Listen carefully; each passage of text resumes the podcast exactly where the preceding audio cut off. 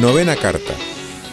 Ronaldo, Messi, Jesús de Nazaret y la verdadera hombría. Querido Rafa, ¿qué quiere decir ser un hombre de verdad? No te creas que esta pregunta atañe solamente a los chicos, porque cuando tú y tus amigos sois lo que debéis ser para las chicas, ellas mismas se entienden mejor a sí mismas. Y por lo que respecta a modelos de vida, Cristiano Ronaldo y Lionel Messi serán tíos estupendos, pero podemos aspirar a más. Aquí te quiero invitar descaradamente a fijarte un momento en aquel carpintero pobre, Jesús de Nazaret, que además de ser Dios y hombre, fue un auténtico caballero. Antes de entrar en materia, permíteme comenzar con un desahogo. Te confieso que estoy un poco cansado de esos que te venden la Biblia o el Evangelio como una receta para diversos males. Es decir, si estás triste, lee este pasaje. Si quieres fortalecer tu autoestima, lee este otro. Si lo que buscas es reconciliación, reflexiona sobre esta frase del Evangelio. No es que esté mal, pero convertimos el Evangelio en una antología de citas interesantes. Pero de esas ya hay muchas, y no necesariamente basadas en la palabra de Dios, sino en hombres inteligentes y experimentados que con muy buen criterio comparten pedazos de sabiduría. El Evangelio no es una antología de citas, Rafa. Es una historia apasionante, más en concreto, una biografía. Cuenta la vida de un hombre del todo particular que se atrevió a cuestionar el status quo de su tiempo con una valentía inaudita. Un hombre que en aras de la verdad se enfrentó con las autoridades religiosas y civiles de su tiempo, llamando a las cosas por su nombre. Su única debilidad fue no tolerar la hipocresía de las personas. Sus orígenes eran sumamente pobres, y su vida pública no contaba con el respaldo de un buen apellido o un patrimonio económico establecido. En tan solo tres años dio forma a una comunidad de personas que subsiste después de 2000 años y de la que tú y yo somos parte. De hecho, iglesia significa asamblea, comunidad. Libre del respeto humano, inició un movimiento espiritual que ha terminado por configurar el rostro de la cultura occidental y dividir la historia de la humanidad en dos partes. Rafa, ese hombre es Jesucristo una persona fuera de serie. Y no tienes idea de la pena que me da el hecho de que tantos jóvenes como tú no lo conozcan o lo conozcan tan mal. Queriendo o sin querer, hemos sepultado el encuentro con Él hablando de su mensaje o de las leyes de vida que de ese mensaje se derivan. Pero ¿qué sentido tiene vivir lo que te dice si no lo conoces? ¿Acaso una ley puede liberarte o hacerte feliz? para nada. Alguien puede no creer en Dios o no creer en la iglesia, pero lo que no puede es no querer ser feliz o no querer conocer la verdad. Y ahí está la genialidad de Jesús. Él no dijo, yo soy un sistema moral o yo soy un sentimiento bonito. Él dijo algo mucho más atrevido. Yo soy el camino yo soy la verdad. Por eso, quiero repasar contigo, aunque sea por un momento, el Evangelio. No quiero hacerlo buscando frases interesantes, sino leyéndolo como una historia. Cada uno de los cuatro Evangelios son cuatro pequeñas biografías que se complementan unas a otras.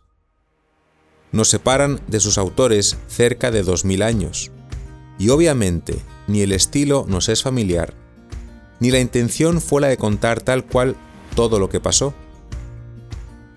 Hay momentos de la vida de Jesús algo novelados o adornados de forma poética, entremezclando sucesos reales con otros elementos literarios. pero eso no quita lo fundamental. El caso, Rafa, es que Jesús era un tío fuera de serie. Al haber elegido venir al mundo como hombre, me refiero como varón, te puede incluso enseñar acerca de lo que quiere decir ser un hombre de verdad. Lo primero que podemos aprender de él es firmeza, valentía. Fíjate en cómo interactuaba con diferentes tipos de hombres diciéndoles sus verdades sin humillarlos, más bien queriendo sacar lo mejor de cada uno. A los líderes religiosos que vivían de apariencias les decía, hipócritas, dejaos de tantos formalismos y poneos a vivir lo que predicáis. A los líderes políticos, tan condicionados por la avaricia y el poder de este mundo, les recuerda que existe un reino que no es de este mundo. A las prostitutas no las condena, más bien las defiende de aquellos que las juzgan y quieren apedrearlas como si fueran la peste. El que esté libre de pecado, que tire a esta mujer la primera piedra. Y tomándola de la mano, le invita a vivir una vida diferente y digna de una mujer. También nos comunica seguridad y señorío sobre toda la creación. Al viento y al mar les dice, cállate. Expulsa a los demonios que atormentan a las personas y se enfrenta sin temor al mismo Satanás, a quien llama mentiroso y padre de la mentira. Nos enseña que no se es menos hombre por ser cariñoso, por ejemplo, cuando trata con los niños ni tampoco menos varonil por mostrar sentimientos o llorar delante de los demás. Jesús lloró por la muerte de su amigo Lázaro, y también lo hizo al pensar en la destrucción de su ciudad, algo que sucedería 70 años después de su muerte. Y así podríamos seguir. Jesús era todo un líder, seguro de sí mismo, libre, inteligente, astuto con sus enemigos, entrañable con las personas, exigente con sus seguidores. Toda su persona resulta apasionante. Déjate cautivar por su modo de ser, de actuar y de hablar.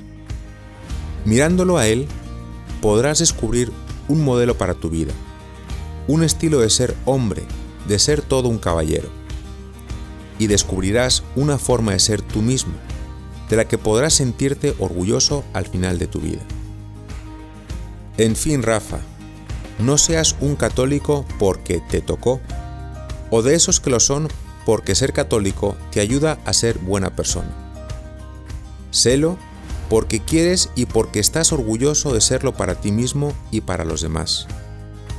Sélo porque leyendo el Evangelio te has sentido cautivado por este hombre extraordinario que dice ser el mismo Dios encarnado en un cuerpo como el tuyo.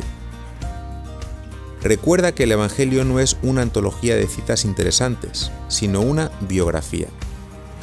Recuerda que no tiene sentido decir que eres católico si no has hecho un esfuerzo por conocer quién y cómo es Jesús de Nazaret. Perdóname la expresión, pero no seas hipócrita. ¿Qué sabes de él? ¿Cuándo fue la última vez que tomaste un par de minutos para leer el Evangelio tú solo y hacerte una idea de quién fue, qué dijo o qué hizo Jesús? Aquí, más que una tarea, te quiero proponer un reto. Jesús dijo una vez, Todo aquel que me confiese delante de los hombres, yo también daré testimonio de él ante mi Padre y ante los ángeles del cielo. Cuando vayas a comer fuera con tus amigos o tu familia, no te avergüences de bendecir los alimentos o hacer la señal de la cruz. Rafa, ojalá que nunca te dé vergüenza reconocer públicamente que lo conoces y tratas de seguirlo en tu vida de todos los días. Verás como Él nunca te va a decepcionar. Un abrazo, Rafa. Dios te bendiga.